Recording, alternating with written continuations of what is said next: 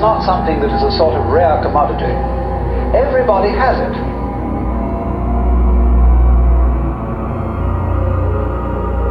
Existence is love.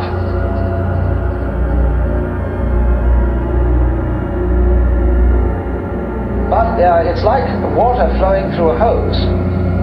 It depends in which direction you point it.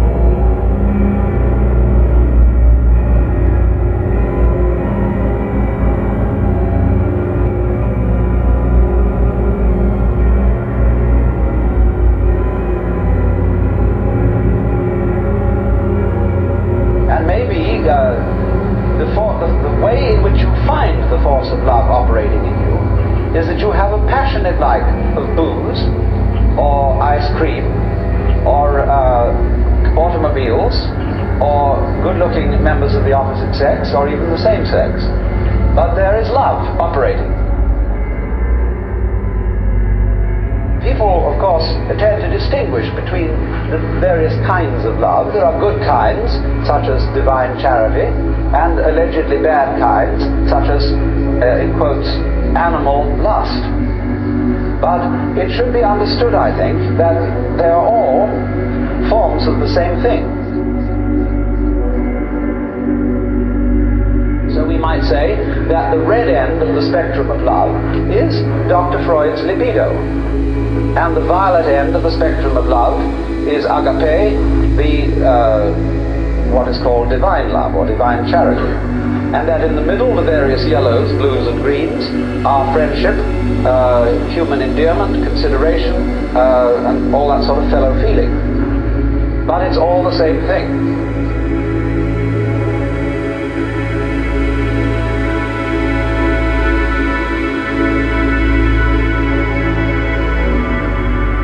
The thing is, first of all, to get it moving, to follow whatever kind of love you have in the first place.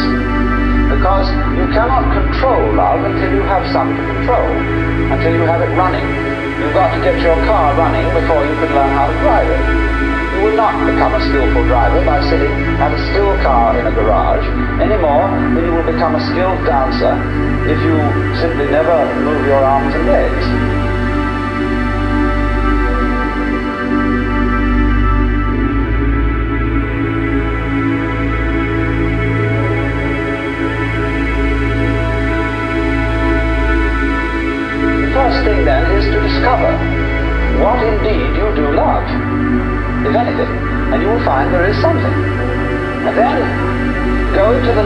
That. Now it's said that selfish people love themselves. I would say that that is really a misunderstanding of the whole thing. Because yourself is something that is really impossible to love. There are various reasons for this. Loving oneself is as difficult as kissing your own lips. Oneself, when you try to focus on it, to love it or to know it, is oddly elusive. It always slips away like uh, the pursued tail of a dog who is trying to get hold of his own tail. So to pursue your own end has some difficulties about it. If you explore what you love when you say you love yourself, you will make the startling discovery that everything you love is something which you thought was other than yourself. When you love people, even however selfishly you love them, uh, because of the pleasant sensations they give to you, still, uh, it is somebody else that you love. And as you inquire into this, as you follow honestly your own selfishness, many interesting transformations begin to come about in you. One of the most interesting transformations of being directly and honestly selfish in the same way that, for example, cats are, is that you stop deceiving people.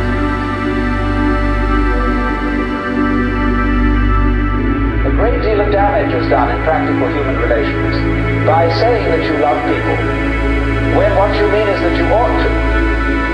And you don't really. You give the wrong impression. And people begin to expect things of you which you're never going to come through with.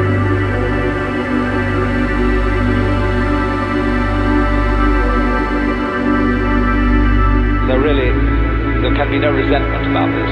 Nobody to blame, nobody to turn around to in the end and say, you, you bastard, you did this to me. Because it's always you who are ultimately responsible. Here am I, saying, I must be surprised, and I'm going to lay plans to surprise myself. By going through this, you discover, naturally, that that can't be done. You can't surprise yourself on purpose. Yet that's what you have to do. So what about it? You, you come to a state of total paralysis. Stuck.